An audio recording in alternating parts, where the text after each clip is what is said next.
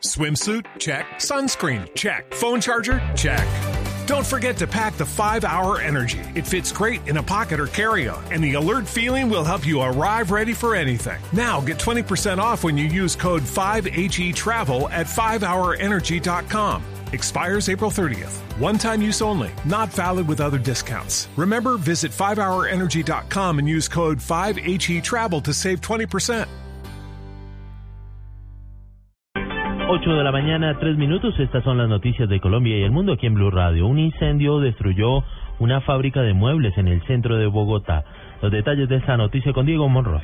Así es, pues un grave incendio se produjo esta madrugada en una fábrica de muebles en el sector de San Bernardo, en la calle Primera con Carrera 11, en el centro de Bogotá. El teniente Edu Vintobar, comandante del Cuerpo Oficial de Bomberos, entregó el reporte. Un incendio en una bodega de, de muebles de madera que abarcó toda la misma, fue controlado con el personal de- del Cuerpo Oficial de Bomberos, 25 integrantes con la máquina de altura, tres máquinas bombas y dos camiones cisternas.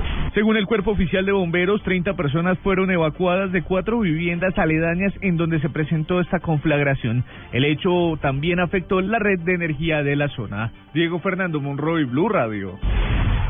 Colombia y México acordaron llevar a un nuevo nivel sus relaciones diplomáticas y políticas. La enviada especial a Ciudad de México, Silvia Patiño. Hola, buenos días. Con un balance positivo terminó la visita oficial de Estado del presidente Santos a México. El presidente Santos y el presidente Enrique Peña Nieto decidieron elevar las relaciones a una asociación estratégica con un comité asesor que ayude a buscar eh, caminos para fortalecer las relaciones entre ambos países. Se firmaron acuerdos de entendimiento en temas eh, como educación, tecnología, comercio, por supuesto, y seguridad para combatir de manera más eficaz el crimen organizado y el narcotráfico. Eso fue lo que dijo el presidente Peña Nieto. elevar la relación bilateral a un nivel estratégico. Esto permitirá impulsar mayor diálogo político, promover mayores flujos de comercio, inversión y de cooperación bilateral. El presidente Santos eh, resaltó el buen momento por el que pasan las relaciones eh, bilaterales Colombia-México y también resaltó la necesidad de fortalecer y profundizar el proceso de integración de la Alianza del Pacífico. México, Colombia, avanzamos, como usted lo ha dicho, presidente Peña, en la decisión de fortalecer y seguir profundizando el proceso de integración más exitoso que ha tenido la historia de América Latina. No hay otro proceso tan exitoso como la Alianza del Pacífico. Silvia Patiño, Blue Radio. El senador liberal Horacio Serpa rechazó la acción violenta del ELN contra el cabo Eduard Ávila, quien perdió sus piernas por un artefacto instalado por el grupo guerrillero en Convención Norte de Santander. Información desde Casanare con José Patricio Solano. El senador liberal Horacio Serpa dijo en Yopal que los recientes hechos del ELN no contribuyen para unos futuros diálogos de paz. Muy mal, muy mal lo del ELN, por que con ello no contribuyen en nada a la paz. Miren, la guerrilla tiene que saber que para que se puedan sacar adelante unos acuerdos tienen que contar y tiene que contar el proceso con el apoyo de la comunidad. Y estos hechos lo único que hacen es afectar el propósito de lograr acuerdos políticos con la guerrilla y de sacarlos adelante. El dirigente liberal se reunió en Yopal con las bases departamentales del partido para la escogencia de candidatos a corporaciones públicas en las próximas elecciones. En Yopal, José Patricio Solano, Blue Radio. En alerta están las autoridades de salud de La Dorada Caldas por casos de tuberculosis en uno de los patios de la cárcel de máxima seguridad de Doña Juana. Información con Brian Camargo. En cuarentena se mantendrán los 240 internos del patio de sindicados de la cárcel de máxima seguridad de Doña Juana en La Dorada Caldas por un brote de tuberculosis que han presentado varios internos de este patio. Rubén Iregui, director del centro carcelario, nos habla sobre este tema. Debido a estos tres casos que, se han presentado en estos últimos días en el establecimiento, ayer la Secretaría de Salud del municipio de La Dorada nos convocó a una reunión en la cual nos hizo como una serie de recomendaciones por esta situación.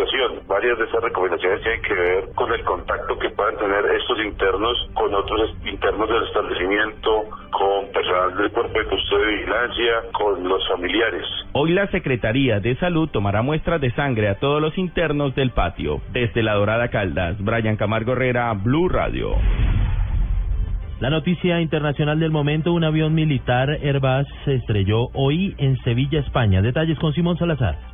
Un avión de transporte militar Airbus A400CM se estrelló en las últimas horas en el sur de España, cerca de Sevilla, con entre 8 y 10 personas a bordo, así lo señaló el jefe del gobierno español, Mariano Rajoy, en su cuenta oficial de Twitter, tras cancelar un mitin electoral en las Islas Canarias. Fuentes militares indicaron que no se trata de un avión español, ya que España no ha adquirido aún ese modelo que por ahora tienen Francia, Reino Unido y Turquía. El servicio de emergencias ha desplazado a bomberos y sanitarios hasta la zona del siniestro. Simón Salazar, Blue Radio. Noticias contra reloj en Blue Radio. Noticia en desarrollo la gira que el gobierno en cabeza del ministro de Justicia Yesid Reyes hizo en Estados Unidos para promover el debate sobre la política de drogas que dejó de fondo el mensaje de que en Colombia se busca la independencia para rediseñar sus propias estrategias en esa materia. La cifra, tras más de 10.000 infectados y al menos 4.608 muertos, Liberia fue declarado hoy país libre de ébola, un hito que convierte a ese país de África Occidental en el primero en escapar del devastador virus. Quedamos atentos a tres misiles antibuques de corto alcance que lanzó hoy Corea del Norte en la costa oriental de ese país. Este hecho se presenta en un momento de tensión entre las dos Coreas debido a varios incidentes en su frontera marítima.